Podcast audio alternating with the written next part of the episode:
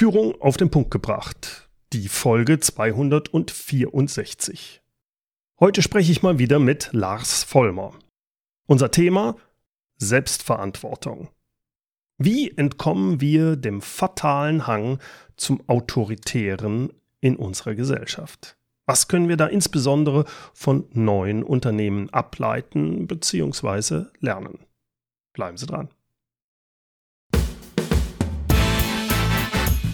Willkommen zum Podcast Führung auf den Punkt gebracht. Inspiration, Tipps und Impulse für Führungskräfte und Unternehmer. Mein Name ist Bernd Gerob. Ich bin Gründer der Online-Leadership-Plattform und des Leadership Intensive Mentoring-Programms für Unternehmer. Kennen Sie schon den Podcast Zwiebelschälen bis zum Kern? Ich höre da in letzter Zeit häufig rein. Fabian Rabe unterhält sich da regelmäßig mit Lars Vollmer und mit Mark Poppenborg. Gemeinsam werfen sie da einen spannenden Blick hinter die Kulissen von Intrinsify. Sie sprechen über Future Leadership und stellen auch verschiedene berufliche und private Projekte vor. Den Link zu diesem hörenswerten Podcast gibt's in den Shownotes. In Folge 218 hatte ich Lars und Marc auch schon mal bei mir im Podcast. Da unterhielten wir uns über Selbstorganisation in Unternehmen. Nun hat Lars ein neues Buch publiziert. Es trägt den interessanten Titel Der Führerfluch, wie wir unseren fatalen Hang zum Autoritären überwinden. Lars hat bislang immer Bücher über Selbstorganisation und Verantwortung in Unternehmen geschrieben. Und in diesem neuen Buch, da geht er weiter. Er behandelt nicht nur Unternehmen, sondern er behandelt unsere Gesellschaft in diesem Buch. Er beschreibt, warum so viele Menschen, ich übrigens auch, ja, momentan das Gefühl haben, dass da so einiges bei uns in der Gesellschaft schief läuft. Die Volksparteien verlieren das Vertrauen ihrer bisherigen Wähler. Äh, wohin man schaut, überall kriselt es. Klima, Autoindustrie, Negativzinsen, der überbordende Datenschutz. Ja, und vom Impffiasko und, und der Corona-Krise, da will ich gar nicht erst anfangen. Kurzum, es scheint manchmal so, als ob bei uns gar nichts mehr richtig funktioniert. Überall stockt es, blockiert es und, und, und der Fortschritt wird gelähmt. Man könnte meinen, die Politiker machen das alles mit Absicht. Nun, Lars zeigt in seinem Buch auf, dass das keineswegs so ist. Es ist nicht so, dass Politiker, Funktionäre oder Wirtschaftsbosse an diesen Miseren schuld sind. Das ist zumindest seine Aussage. Er ist überzeugt, dass ein fataler Hang zum Autoritären unseren Blick verstellt auf die besten Lösungen. Ein spannendes Buch und deswegen habe ich Lars zum Interview über dieses Thema eingeladen. Viel Spaß!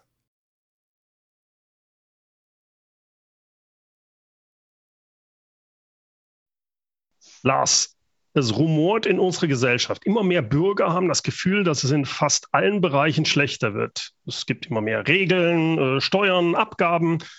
Aber statt es damit besser wird, wird es irgendwie schlechter marode Infrastruktur, Schulausstattung auf 70er-Jahresniveau, überbordende Bürokratie, Flughäfen können wir auch nicht mehr bauen und die deutsche Automobilindustrie, der geht es auch nicht mehr so gut.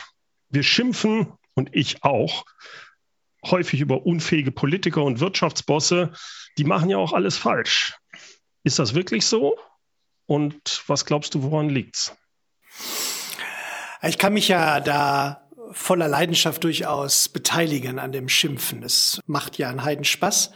Und es gibt ja irgendwie nicht erst seit den äh, Corona-Einschränkungen genug Grund dafür. Du hast ja ein paar davon schon aufgezählt. Und immer wieder verbinden sich natürlich irgendwelche gesellschaftlichen oder wirtschaftlichen Probleme mit einzelnen Personen. Also wir kommen nicht umhin, wenn wir über irgendwelche Dieselaffären zu sprechen, den Namen Winterkorn mit in den Mund zu nehmen. Wir kommen nicht umhin, wenn wir über irgendwelche Auswüchse von von der Kapitalwirtschaft zu sprechen, über irgendwie einen Thomas Middelhoff zu schimpfen. Wir können über Steuern äh, schimpfen und nehmen dann den Namen Uli Hoeneß mit in den Mund. Wir können über politische Akteure noch und nöcher schimpfen und dann haben wir Namen wie Angela Merkel, Ursula von der Leyen oder ähm, jetzt irgendwie Gesundheitsminister Spahn oder denke jetzt in den letzten Tagen, kurz bevor wir das Gespräch hier führen über die Affären mit irgendwelchen Ministern oder Bundestagsabgeordneten, die sich irgendwie für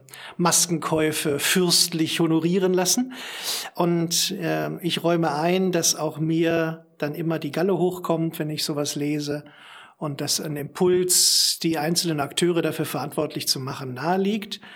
Und was mir auch auffällt, dieser Impuls ist extrem anschlussfähig. Also wenn man mit irgendjemandem jetzt darüber telefoniert oder spricht oder zoomt, persönlich trifft man sich ja nicht mehr, dann ähm, ja, ja, ja, ja, ich bin auch ganz optimistisch. Und dann, dann ist es natürlich dann, dann, dann, dann wie so in so einem Chor, in dem man einstimmt. Und dann alle schimpfen mit und äh, jeder hat noch eine Story und so. Ich könnte mir vorstellen, das ist einer der vielen Gründe, warum das so beliebt ist, dieses Bashing und dieses Schimpfen. Und es ist auch verdammt leicht. Äh, es ist so naheliegend. Aber, und du, darauf deutest du natürlich auch mit deiner Frage schon hin, ich finde es auch ein Stückchen wohlfeil und billig. Wie kann es denn sein, dass überall an solchen Stellen scheinbar unfähige oder manchmal sogar gar dumme aber scheinbar auch immer gierige und irgendwie machthungrige Menschen sitzen. Das ist äh, nicht ganz logisch. Ja, es könnten Ausleseprozesse sein, die solche Menschen auf diese Position befördern. Aber ich äh, glaube viel mehr, dass es da noch irgendwas Systemimmanentes gibt. Also das ist ein Stück wie wenn du mh, hm, Monopoly spielst. Dann kaufst du Straßen und kaufst äh, Hotels und wenn dann da wer draufkommt, dann muss der zahlen für die äh, für das für die ja dafür, dass du das Hotel hast und er kommt da drauf, dann muss er oder sie dann zahlen. Das muss er natürlich nicht, weil du ein ganz besonders kapitalistischer Hund bist, so, sondern weil das die Spielregeln so vorgeben. Und jetzt könnte ich dir natürlich zuschreiben, wenn ich jetzt sage, ich komme mich auf deine Schlossallee und sage, ach Mensch, lass mich doch einmal gehen. Dann sagst du, nee, ich lass dich nicht gehen. Zahl deine, ich weiß nicht, was man zahlen muss, 4000 Euro. Ähm, dann kann ich dir natürlich vorwerfen, du seist ganz besonders herzlos, du seist unsolidarisch. Äh, und doch in heutigen Zeiten, ne, mir geht's ja gerade nicht so gut, ich habe schon nur noch so wenig Geld da in meinem Spiel. Also jetzt könnte ich all das, was in diesem Spiel drin steckt, an Spielregeln, könnte ich auf dich projizieren. Und das ist, glaube ich, das, was passiert. Wir projizieren Fehlentwicklungen unglaublich gerne auf einzelne Menschen. Und auch ich schließe manchmal die Dummheit einzelner Akteure nicht grundsätzlich aus, aber ich glaube, dass der Einfluss des, des, äh, des Rahmens innerhalb der Aktivitäten stattfinden viel größer ist, als gemeinhin angenommen wird. Das bedeutet aber, wenn ich dich richtig verstehe, dass die ja gar nicht anders können sich so zu verhalten oder haben sie doch die Möglichkeit? Oder kommen, deswegen, da würde ich gerne mal näher rein, in einem solchen System, sei es jetzt ein großes Unternehmen, ein großer Konzern oder aber eben die Politik jetzt von einem Land, kommen da dann nur ganz bestimmte Leute hoch oder wie, wie erklärst du dir das? Also ja, zum einen kommen ganz bestimmt nur äh, bestimmte Personen durch. Das ist irgendwie sowas wie ein Selektionsmechanismus, der in den Systemen auch drin steckt. Aber wir können mal so ein paar Fälle durchdeklinieren. Also wenn der, wenn der Verteidiger im Fußballspiel den, den Gegenspieler mit einer Blutgrätsche umhaut, dann äh, ist natürlich der einzelne Spieler, der Verteidiger daran schuld. Das ist klar, juristisch sowieso aber auszublenden, dass es um ein extrem wichtiges Spiel geht, um ein entscheidendes Tor, was gefallen wäre, und um die Erwartung aller Fans, Zuschauer, Trainer und, Ver, äh, und, äh, und Verantwortlichen im Verein, dass er irgendwie alles Mögliche versucht, um den Gegenspieler vom Ball zu trennen, das wäre ja albern. Also ich darf das nicht ausblenden. Oder machen wir es etwas konkreter ähm, bei dem sagenumwobenen Dieselskandal. Ich habe so ein paar Insights von der Geschichte gehört. Wahrscheinlich stimmt nur die Hälfte, aber ähm, wenn wir uns vorstellen, dass ein Entwicklungs ein führender Entwicklungsleiter von VW, äh, das Ziel bekommen hat, die Abgaswerte von Motoren dramatisch zu senken. Und nachdem ihm das nicht gelungen ist, strafversetzt oder sogar entlassen wurde, dann kriegt das der Nachfolger ja mit. So, dann weiß der das. Und jetzt äh, versucht er auch alles Mögliche, um die Abgaswerte runterzubringen. Vielleicht ist es wahnsinnig schwierig, das zu tun. Also da gibt's ja technisch große Herausforderungen für. Und jetzt kommt, so stelle ich es mir jedenfalls in meiner Naivität vor, kommt ein Ingenieur zu diesem leitenden Entwickler und sagt, ich habe eine Möglichkeit gefunden, wie wir das hinkriegen würden. Aber die sollten wir mal lieber von der juristischen Abteilung nochmal prüfen lassen, ob das denn geht ähm, dann fängt er natürlich an, ins, an zu grübeln. Dann denkt er sich, boah, hinterher sagt die juristische Abteilung nein. Dann habe ich mein Ziel auch nicht erreicht. Was passiert denn dann wohl mit mir? Also sich auszublenden, dass sowas wie ein Kraftfeld, ein institutionelles Kraftfeld auf diese Person wirkt, wäre naiv. Er kann sich anders verhalten, weil Verhalten ist ja nie determiniert. Aber es gibt schon so etwas wie wahrscheinlichere Verhaltensweisen und unwahrscheinlichere Verhaltensweisen. Und in solchen Konzernen wie zum Beispiel ähm, VW gibt es halt Verhaltensweisen, die sind im System angelegt, die sind wahrscheinlicher und selbst Menschen, die von sich selbst anderes behaupten, erwischen sich plötzlich nach zehn Jahren VW dabei, auf eine Art und Weise zu handeln, wie sie es vorher nie gedacht hätten. Also es liegt nicht immer nur an den Individuen, sondern es liegt eben auch sehr stark am System. Und wenn ich jetzt Minister werde oder gar Kanzler, dann wirkt natürlich auf mich auch ein gigantisches Kraftfeld, bestehend aus Parteifreunden, aus der, aus der Bevölkerung, nicht zu vergessen, die unglaubliches Kraftfeld der Medien, dann die, die Koalitionsverträge, die es gibt, alles das wirkt auf das, was ich da tue. Und äh, den Teil, den ich jetzt durch meine Persönlichkeit noch ausfüllen kann, der ist sehr klein. Er ist da und ich kann mich dagegen wehren. Ähm, und ich kann mich gegen alle diese Kraftfelder zur Wehr setzen. Denk an Gerhard Schröder, nur die Älteren erinnern sich an ihn, der irgendwie so als einziger in den letzten 30, 40 Jahren nochmal maßgeblich versucht hat, die ganze Wohltaten für äh, die, das Volk so ein bisschen runterzuschrauben und dafür natürlich auch sofort abgewatscht wurde bei der nächsten Wahl. Also es gibt diesen Spielraum, aber der ist nicht so groß. Also insofern äh, ist das nicht fatalistisch. Also die können alle nicht, ist nicht so, dass die alle nicht anders können und gleichzeitig äh, ist der Spielraum kleiner, als man so denkt, würde ich behaupten. Also es ist prinzipiell günstig, sich systemkonform zu verhalten und es wird bestraft in der Regel wenn man sich nicht systemkonform verhält. Genau, so, so kann man es auch sagen. Mhm. Jetzt haben wir in unserer Gesellschaft ja den Fall, dass du hast es eben auch schön beschrieben äh, mit, mit Schröder, die Leute werden ja wieder, wollen ja wieder gewählt werden. Also müssen sie sich anhören, äh, wie, wie kriege ich es denn hin, dass ich wieder gewählt werde? Müssen sich oder versuchen sich dann entsprechend zu verhalten. Ja gerade in einem Land wie Deutschland habe ich momentan das Gefühl, und das beschreibst du auch schön in deinem, in deinem Buch, dass immer mehr die Politik versucht, den Leuten es recht zu machen, indem sie durch neue Regelungen, durch neue Wohltaten den Leuten die Selbstverantwortung nimmt. Du hast das schön als Beispiel der Hirte und die Schafe in deinem ähm, Buch beschrieben. Vielleicht Erzähl mir da noch mal ein bisschen genau, wie du das meinst.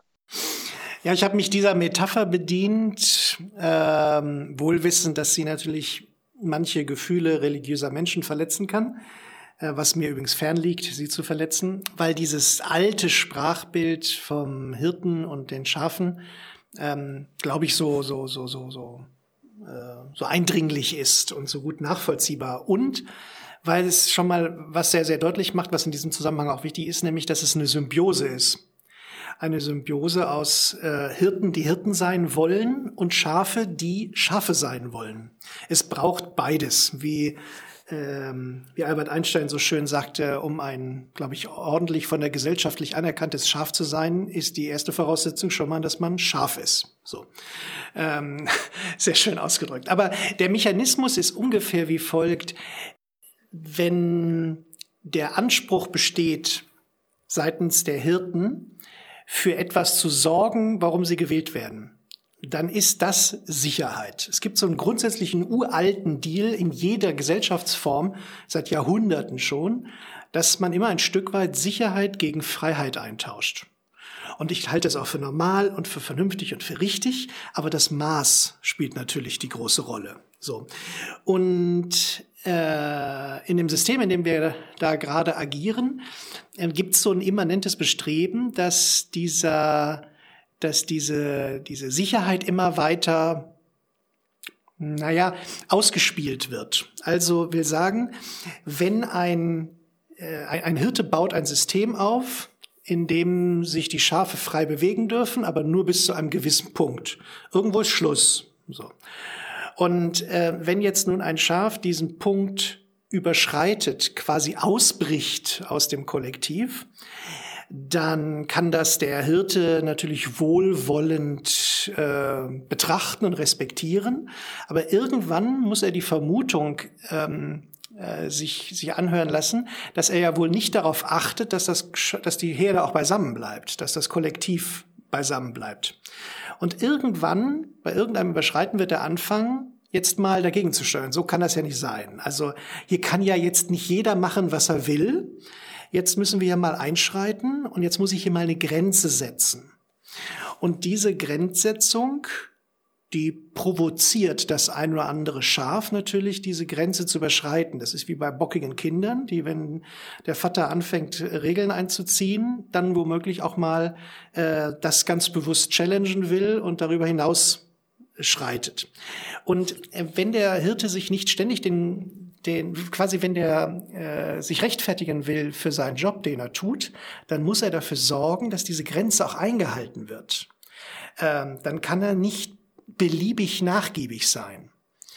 Das heißt, selbst, und das führt halt zu solchen Sachen, äh, äh, schon vor der Corona-Krise wohlgemerkt, dass wenn ein Bürger seine 17,53 Euro, 17 Euro für die GZ regelmäßig nicht zahlt, dass er sogar ins Gefängnis kommt dafür um dem Auftrag gerecht zu werden, dass hier nicht jeder machen kann, was er will. Also um quasi den Job selbst zu rechtfertigen, fühlt er sich dahin gezwungen, äh, in der Eskalation vieler Schritte, ist schon völlig klar, äh, zu solchen Mitteln zu greifen. Und das schwingt sich auf. Also je, je mehr Möglichkeiten es gibt für Bürger, je individueller auch das Lebensgefühl wird, desto mehr Schafe brechen an einzelnen Stellen aus und so häufiger und je intensiver wird der Hirte sich quasi dadurch gedrängelt fühlen, die Zäune etwas höher zu bauen. Ich nenne das den Zäunreflex.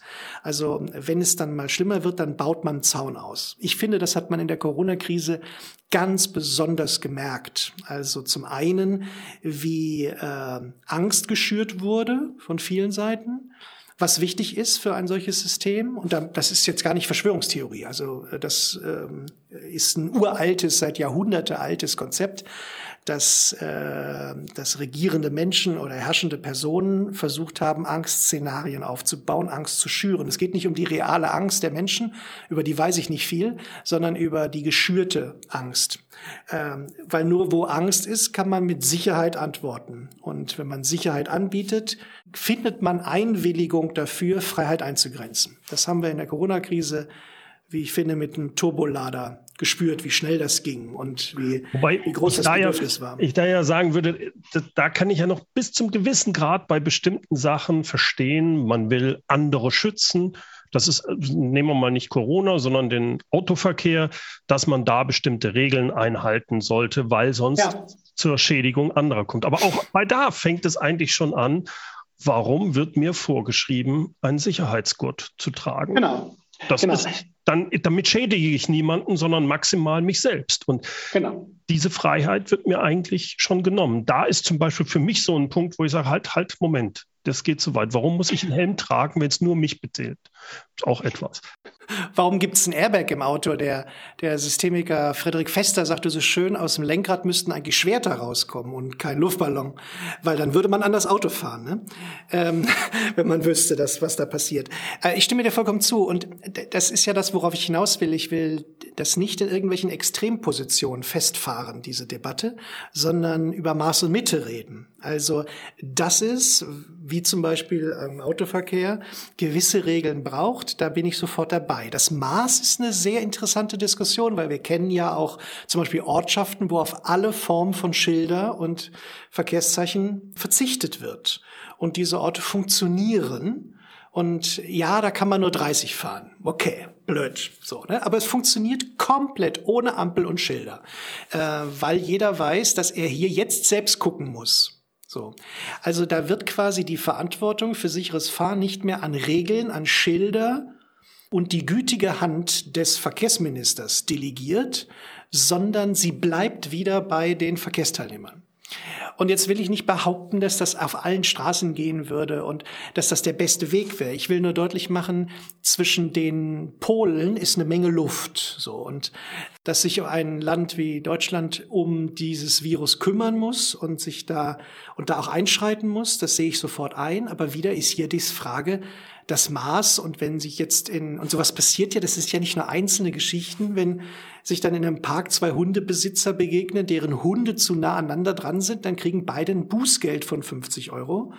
Dann würde ich sagen, da ist Maß und Mitte weit verloren gegangen. Und das sind natürlich nur kleine Beispiele, aber die bauschen sich halt in allen Bereichen der Gesellschaft dramatisch auf und sind, gehen von Lappalien zu echt wichtigen Themen. Egal welches gesellschaftliche System wir durchdeklinieren, sei es Bildung, sei es Energiewirtschaft, sei es Gesundheit, sei es Außenpolitik, äh, sei es Verteidigung, Datenschutz, überall würden wir diese Punkte finden. Es sind also keine Lappalien, nur anhand von solchen kleinen Geschichten kann man es so schön illustrieren. Hm. Also ich glaube, wir beide haben da eine ähnliche Vorstellung, dass wir beide der Meinung sind, es geht, das Pendel schlägt zu sehr in die eine Richtung aus, nämlich zu sehr Richtung Sicherheit, das Sicherheitsbedürfnis befriedigen, anstatt den Menschen etwas mehr Selbstverantwortung zu lassen. Jetzt die, das, was du auch in deinem Buch, finde ich, sehr schön beschreibst, ist, dass das aber, dass das eine Balance ist, die aber immer mehr aus dem Gleichgewicht gerät. Es wird immer schlimmer. Die, die Hirten machen das natürlich, weil sonst die Leute wollen das ja. Warum, mhm. wie siehst du das? Warum ist das die, so ein so hohes Sicherheitsbedürfnis vieler Menschen da? Oder es wird sogar noch schlimmer. Es wird noch höher. Immer ständig will man mehr Sicherheit haben, anstatt mal in die Selbstverantwortung zu gehen. Also wie ich sagte, es ist halt ein symbiotisches Verhältnis. Und ähm, auf Seiten der Hirten haben wir das gerade schon ein bisschen besprochen, dass es sowas wie einen immanenten Drang dazu gibt, diese Zäune höher zu bauen. Aber es würde alles nicht funktionieren, darauf deutest du zu Recht hin, wenn nicht auch die Schafe in irgendeiner Art und Weise was davon hätten und mitmachen würden. Und dieses Verantwortung an den Staat abzugeben oder in Unternehmen an den Chef, also es ist eigentlich quasi immer an Institutionen und Ämter. Äh, es muss nicht immer nur die, diese gesellschaftliche Beziehung zum Staat sein. Dann schwingt da natürlich mit, damit wird es leichter. Ich habe weniger zu tun, ich muss weniger drüber nachdenken.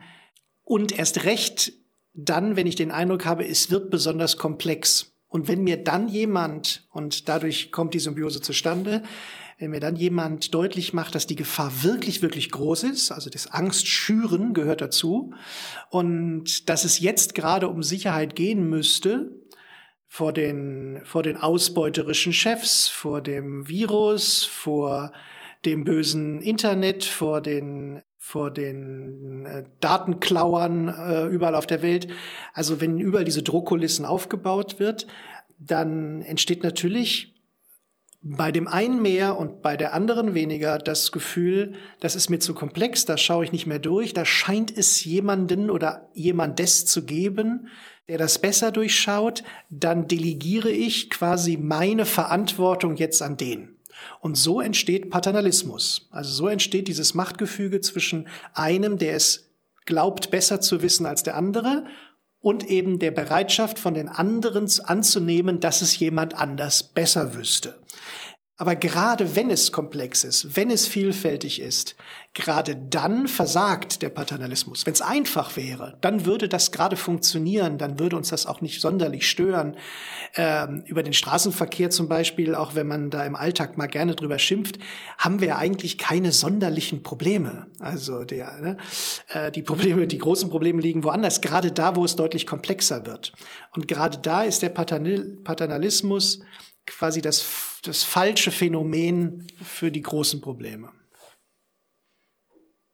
Die Gefahr, finde ich, die da ausgeht, ist, dass wenn Menschen gerade in einem komplexen Umgebung dann die Sicherheit suchen, sie suchen ja eigentlich die Einfachheit.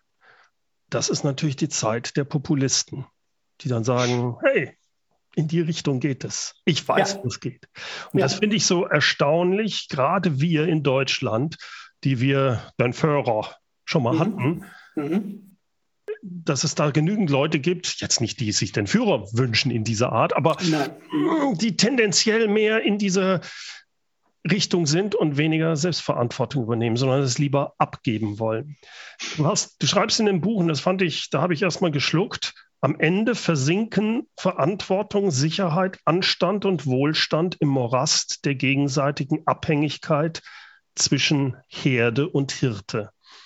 Als ich das gelesen habe, wird mir schon so ein bisschen flau, mm, weil im Endeffekt, wenn das wirklich so ist oder wäre, dass es eigentlich immer schlimmer wird, in diese Richtung zu gehen, das würde ja dann auf einen Zusammenbruch des Systems langfristig hinlaufen.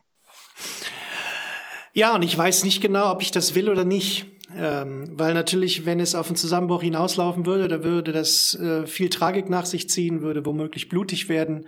Und wer wäre ich, der das wollte? Und andererseits ist das natürlich in der Geschichte Deutschlands und in der Geschichte vieler anderer Staaten, die dazu offenbar einen Drang haben, schon häufig passiert. So, also ähm, äh, insofern könnte es ja auch, aber dazu bin ich kein Historiker, der das sauber belegen könnte, irgendwie so eine so eine immanente Entwicklung sein, die darauf hinführt, dass sowas wie eine Ära irgendwann wieder zu Ende ist, weil dieses dieser immanente Kollektivismus, also diese, dieser, dieser Trend zur Gleichschaltung äh, und womöglich sogar zu sozialistischen Tendenzen, die ich meiner Ansicht nach in, seit so einigen Jahrzehnten in Deutschland immer stärker spüre und die jetzt in den letzten Jahren sich auch nochmal beschleunigt haben, dass die vielleicht irgendwie so eine Ära zu Ende bringen.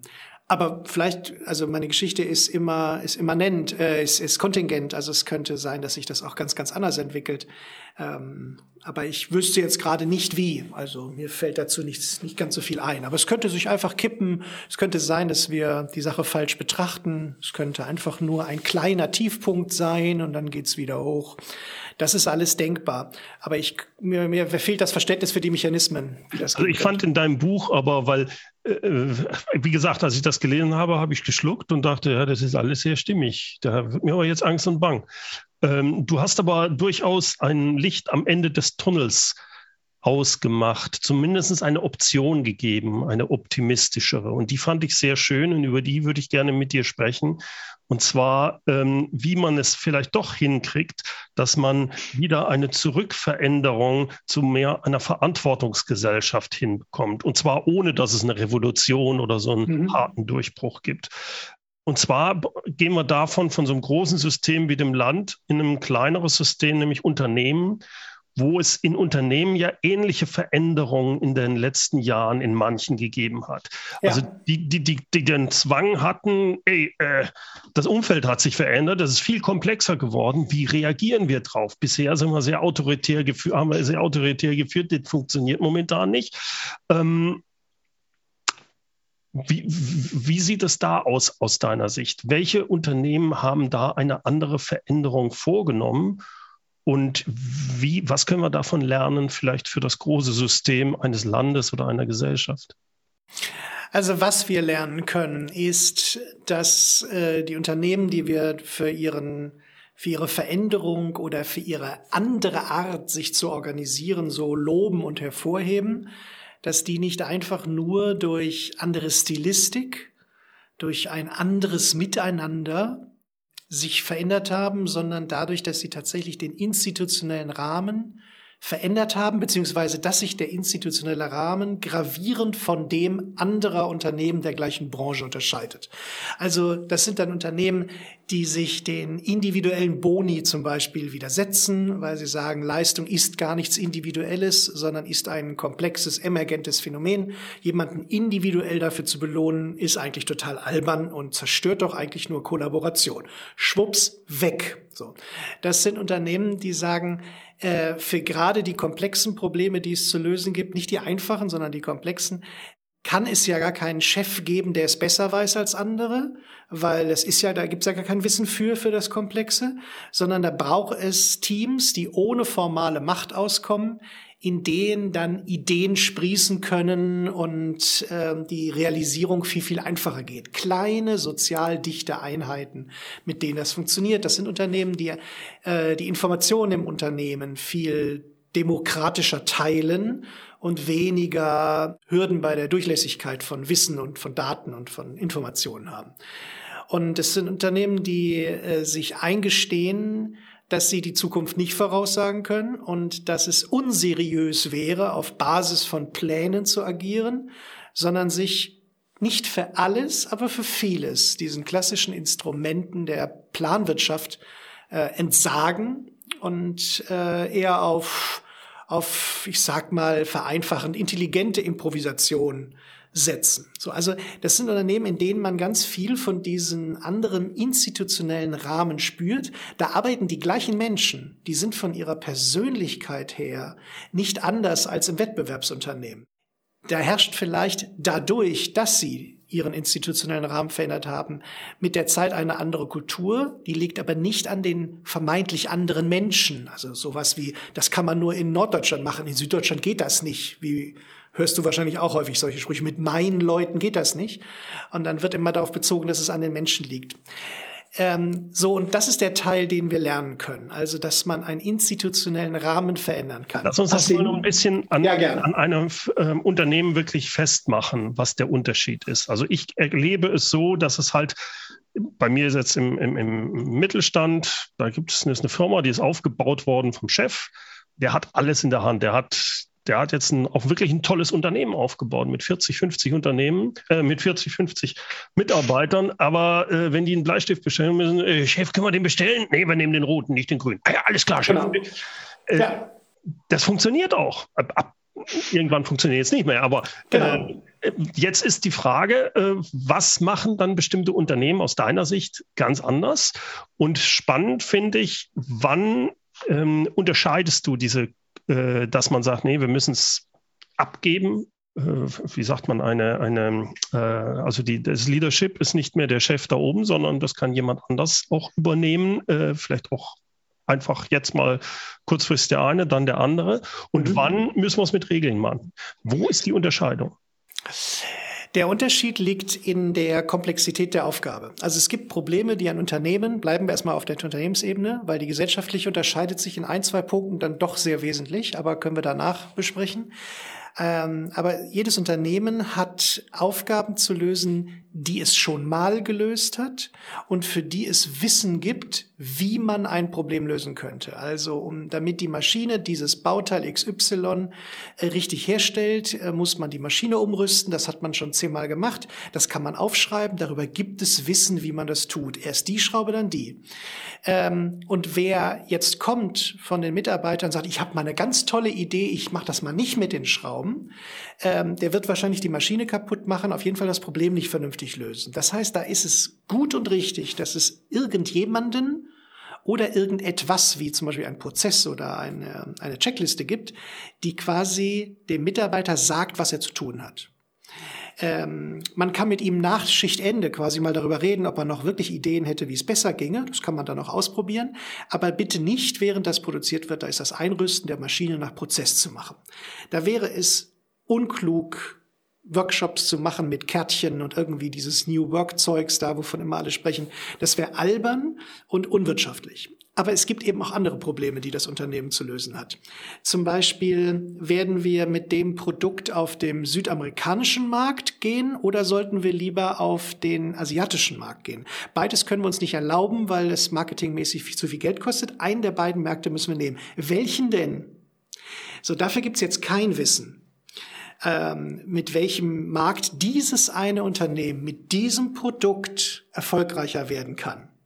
Das kann man auch nicht parallel ausprobieren, denn die Paralleluniversum äh, gibt's nun mal nicht. Jetzt hilft kein Wissen. Das heißt, es hilft auch keine Anweisung. Und wenn ich das jetzt operationalisieren will, also jetzt wollen wir in Südamerika diesen Markt beackern, was muss man denn jetzt tun, damit das klappt?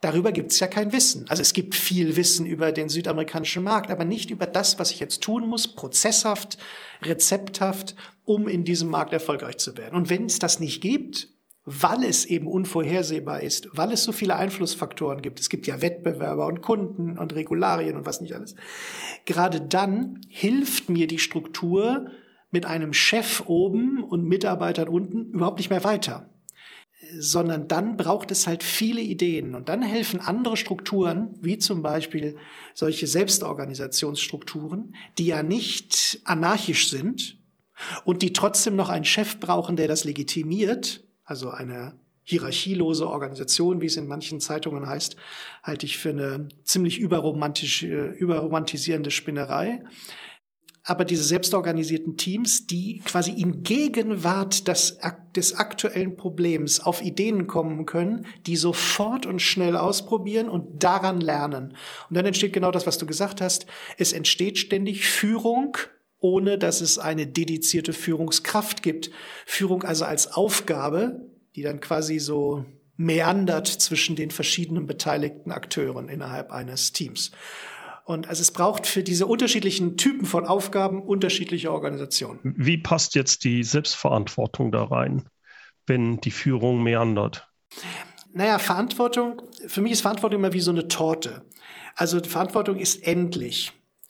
Und es, es gibt sie in einem ganz bestimmten Kontext, in einer ganz bestimmten Menge, auch wenn ich jetzt, wie gesagt, es ist eine Analogie, deswegen man kann die Menge natürlich nicht in Kilogramm oder, oder Metern messen. Aber äh, die Verantwortung ist endlich.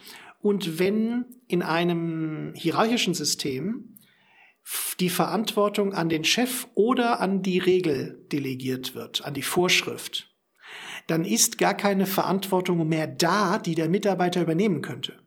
Und wenn dann der Chef mit dem Backen voller Torte darüber meckert, dass die Mitarbeiter keine Verantwortung nehmen, dann ist das ganz schön zynisch. Denn, denn sie ist ja nicht mehr da. Das heißt, nur da, wo Verantwortung ist, also wo Wahlfreiheit besteht, können Menschen Verantwortung übernehmen. Wenn also, was gerade ganz aktuell ist, jetzt wechsle ich nur für diese eine kleine Geschichte das Metier, im, im Supermarkt, wo irgendjemand seine Maske eher als, ähm, äh, als Zwerchfellwärmer benutzt, dann zuruft, sie sind nicht verantwortungsvoll, dann ist das Quatsch. Denn verantwortungsvoll hieße ja, der äh, Mitbürger hätte eine Wahl. Aber hat er nicht, denn es gibt eine Richtlinie und ein Gesetz sogar äh, oder eine gesetzesähnliche Vorschrift. Das heißt, er ist ungehorsam, nicht verantwortungslos. Verantwortung voll zu handeln hieße, dass man Optionen hat. Mal mindestens zwei. Und so ist es eben bei einem Team auch mit der Verantwortung. Verantwortung muss erstmal da sein. Also Wahlfreiheit muss da sein, damit man überhaupt verantwortungsvoll handeln kann. Also ein Mitarbeiter, der die Ausführungen seines Chefs befolgt, ist nicht verantwortungsvoll, sondern diszipliniert, gehorsam, linientreu, nenn es wie du willst. Okay, das heißt also, viele Unternehmen fahren in einem eher komplexen um, oder in einer zunehmend komplexen Umgebung deutlich besser, wenn sie ja, Verantwortung bis bei bestimmten Sachen abgeben an die, nicht vom Chef, dass der sagt, nee, ich habe zwar die Gesamtverantwortung für das Unternehmen, aber da bin ich nicht derjenige, der das entscheiden kann entscheidet ihr im Team oder sonst wie in dieser Art. Es wird also bis in einer gewissen Weise bestimmte Sachen werden dezentralisiert. Sie werden nicht mehr zentral. Ja, so, ja, das kann man so sagen. Und das ist quasi das Prinzip, was man jetzt auch auf die Gesellschaft anwenden könnte. Und da wüsste ich gerne von dir, wie kann so eine Verantwortungsgesellschaft oder könnte die aussehen und wer müsste die initiieren? Also zunächst einmal will ich noch den Unterschied klar machen, weil ein, ein Unternehmen, da sagtest du ja vorhin beim eingangs erwähnten Unternehmer mit den 40 Mitarbeitern, äh, das funktioniert noch oder irgendwann funktioniert es nicht mehr. Und dieses Funktionieren oder nicht funktionieren ist in einem Unternehmen zwar nicht trivial, aber doch viel einfacher zu beobachten als bei einer Gesellschaft. Irgendwann nämlich muss der zum Insolvenzrichter und wenn nicht gerade wieder vom Staat Insolvenzrecht äh, Verpflichtungen ausgesetzt sind, dann muss er da auch wirklich hin, sonst kriegt er nämlich echt Probleme. So leicht ist es leider Gottes bei einer Gesellschaft nicht. Also wir beide scheinen uns jetzt so zumindest äh, oberflächlich einig zu sein, dass es gerade eine kritische Situation ist für unsere Gesellschaft. Andere sind ja ganz anderer Meinung. Die sagen, es, es läuft großartig so. Also man kann darauf unterschiedlich gucken und das ist auch völlig okay. Aber um diesen Übertrag wieder zu finden, eine Verantwortungsgesellschaft wäre eben nur möglich, wenn in vielen, sehr vielen gesellschaftlichen Bereichen Freiheiten steigen, damit Bürger eine Wahl haben und nicht nur eine Wahl haben können, sondern auch eine Wahl haben müssen. So. Und das an, an ganz kleinen Dingen kann man das, kann man das sehen. Also da haben wir auch die Liberalisierung schon hinter uns, wenn es zum Beispiel um die Form der Energie geht. Welche Energie ich nehme, ist es schon, äh, da habe ich, habe ich zumindest ein bisschen Wahlfreiheit. Mein Vater hatte früher noch keine. Äh, ich habe jetzt schon welche, ich muss mich nicht hier bei den Stadtwerken anmelden, ich kann auch andere nehmen. Und ob ich dann mehr ökologischen Mix oder mehr Atomstrom haben möchte, äh, das ist ein Stück weit schon mir überlassen. Nicht so ganz, denn der Staat mischt natürlich rigoros durch Subventionen und Strafgelder rein, also der Markt ist alles andere als irgendwie frei, aber immerhin, ich habe schon ein bisschen Wahlmöglichkeiten. Das ist, der, das ist, diese, das ist dieser Ansatz, der, äh, um Verantwortung zu übernehmen. Weil jetzt könnte man mir vorwerfen, du handelst ja gar nicht verantwortungsvoll äh, bei dem Auswahl deines Stromanbieters. Du hast ja da irgendwie jetzt so einen, so einen unökologischen Kohle, äh, Strom genommen, du Schmutzfink. So, ähm, das müsste ich dann ertragen oder gegenargumentieren und so. Dann, dann, das wäre das jetzt Verantwortung. So, ähm, wie gesagt, abgesehen davon, dass die Preise nicht fair sind, weil sie nicht, weil sie nicht äh, subventionslos verteilt werden. Sei es drum.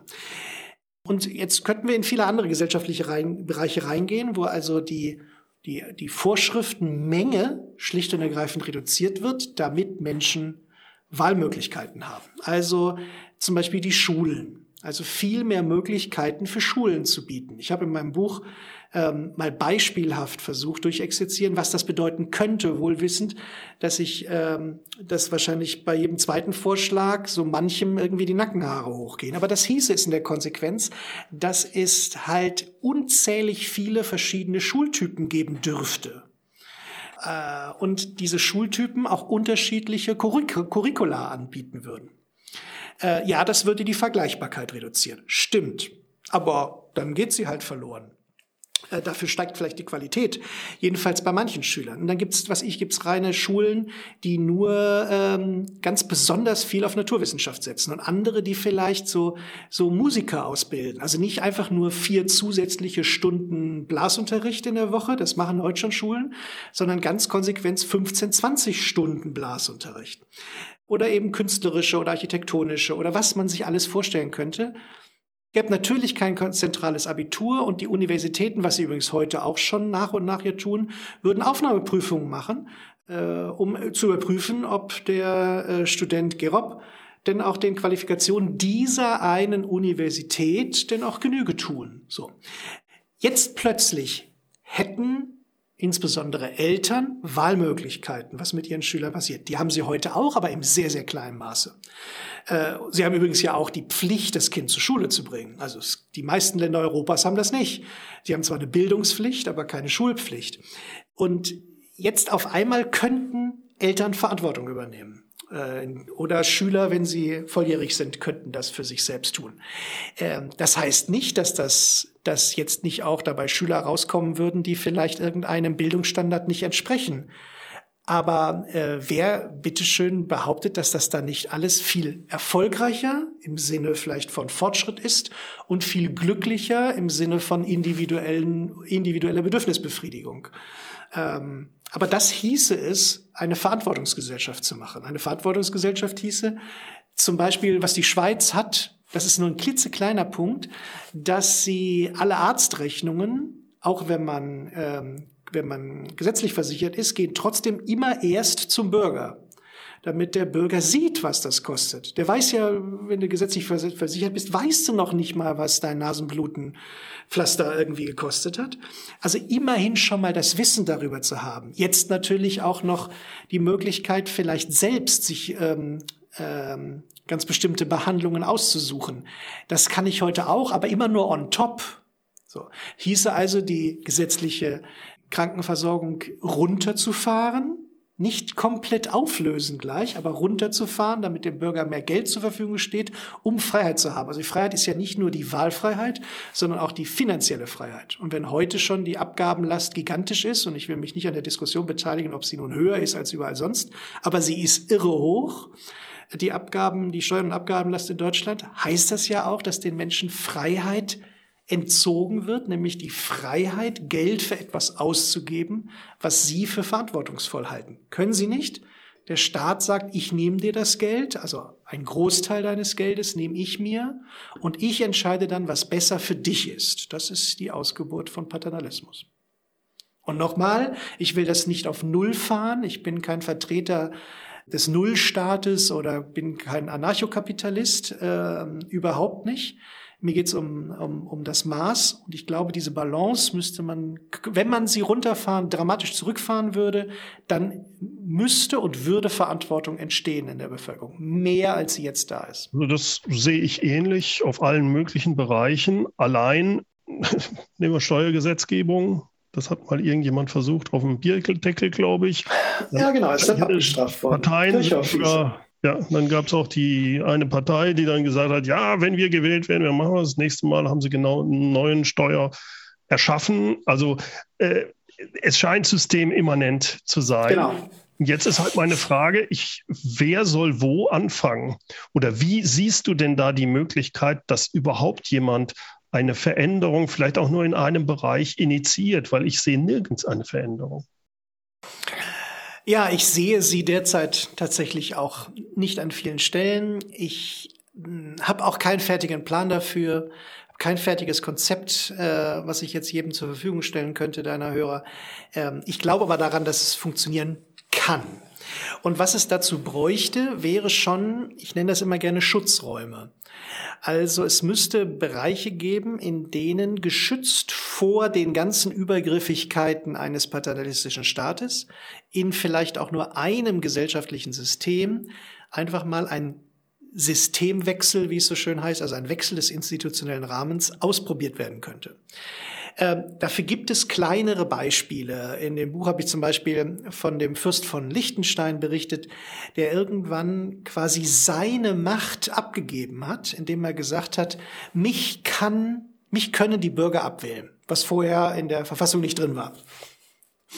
Genau. Ähm, und soweit muss es ja nicht gehen, aber es, wenn es zum Beispiel, und äh, nicht, dass ich da schon irgendjemand im Auge hätte, aber wenn ein Bildungsminister, ein Kultusminister eines Bundeslands sagen würde, jetzt bin ich gerade gewählt worden und ich weiß, das nächste Mal werde ich abgewählt, wenn das alles schief geht, ist schon klar. Aber ich glaube daran, dass es ein anderes Bildungssystem geben müsste. Und im Rahmen meiner gesetzlichen Möglichkeiten, äh, deren Umfang ich de facto eigentlich gar nicht kenne, aber im Rahmen meiner gesetzlichen Möglichkeiten äh, drehe ich den institutionellen Rahmen auf links. Ähm, und ich bin mir sicher, daraus wird was Besseres. Das wären die Chancen, die wir hätten. Dass also Einzelne quasi den Erkenntnisprozess durchlaufen, dass es so nicht besser wird, wie wir jetzt gerade fahren. Und aus diesem Erkenntnisprozess heraus quasi den, das Wagnis eingehen, geschützt durch durch diese individuelle formale Macht dieser einen Person zu sagen, wir machen das jetzt hier anders. Genauso passiert es in Unternehmen. Also der Mechanismus, den können wir uns von Unternehmen schnappen. Die Gefahr ist natürlich, äh, dass dann politisch sofort irgendwelche Vertrauensfragen äh, ähm, gestellt werden und womöglich die Person schon zwischendurch sofort entmachtet wird. Die Gefahr besteht, äh, aber ich halte das für eine der Möglichkeiten, die ohne Revolution auskommen. Aber wenn ich dich richtig verstehe, und so beschreibst du das auch in deinem Buch, und das ist auch meine Erfahrung, wenn es eine solche starke Veränderung geben sollte, muss sie von jemandem erfolgen, der starke formale Macht hat, der also mehr oben ist. Von unten wird es nicht kommen. Und dass sowas möglich ist, äh, mir fällt da Gorbatschow ein, ähm, mhm. der eigentlich sich so genau verhalten hat. Oder Liechtenstein, der, äh, der halt auch überlegt hat. Aber das sind dann irgendwo doch wieder besondere Menschen, die trotz der ähm, ja, Gefahr, dass sie abgewählt werden, dass sie vielleicht sogar, was weiß ich, ihnen passiert, trotzdem versuchen, das Richtige zu tun. Ja, aber diese Besonderheit dieser Menschen, die entsteht insbesondere medial, nachdem sie etwas getan haben. Also ähm, von Gorbatschow las man nicht am Anfang, dass er wohl jetzt der ganz, ganz große Reformator war. Das kam erst am Schluss heraus. Also ja. ähm, insofern, aber ich, ich stimme dir zu. Also was diese Bewegungen von unten erreichen können, ist natürlich ein Bröckeln des bisherigen. Also quasi viele kleine Löcher in eine große Wand reinzubohren und an allen zu ziehen. Damit kann die ganze Mauer einstürzen. So. Und dann kommt ähm, jemand, der es zum Kippen bringt und der muss aber oben sein an der formalen Macht. Genau, die Gefahr ist halt nur, wenn sowas etwas destruktiv quasi zusammenbricht, ob das, was dann entsteht, tatsächlich besser ist. Also bisher ist immer das, wenn was aus Schutt und Asche hochgezogen wurde, äh, dann wurde es besonders paternalistisch und besonders machtzentriert. Moment, ähm, Moment, Moment. Wenn wir uns die Bundesrepublik anschauen nach dem Zweiten Weltkrieg, ähm, würde ich sagen, hat sich da doch in den 50er, 60er Jahren, sicherlich war das auch paternalistisch, aber bei weitem nicht so paternalistisch. Wie im Nationalsozialismus. Im Nationalsozialismus ja, war, oder? Voll, vollkommen, genau. Und gleichzeitig war der Nationalsozialismus, Nationalsozialismus die Antwort natürlich auch auf große, ähm, große gesellschaftlichen Probleme. Aber du hast vollkommen recht, ähm, das muss auch nicht immer so sein. Aber das ist halt nicht garantiert dass das, was dann entsteht, so hätte ich es vielleicht besser ausdrücken müssen, dass das, was dann entsteht, automatisch quasi den Geist derjenigen trägt, die die Mauer zum Stürzen gebracht haben.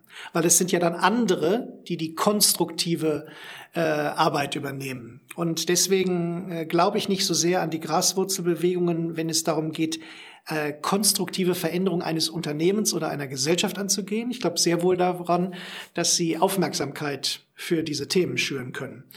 Ähm, und ja, ich glaube, es braucht Personen mit formaler Macht, insbesondere damit sie etwas schützen können, was entsteht. Also gar nicht, das müssen nicht die, wir suchen nicht irgendwie den charismatischen Macher, der äh, alles verändert, sondern es, es, das kann auch ein, ein fürchterlich langweiliger Bürokrat sein, der aber jemanden schützt oder etwas schützt, was entstehen kann.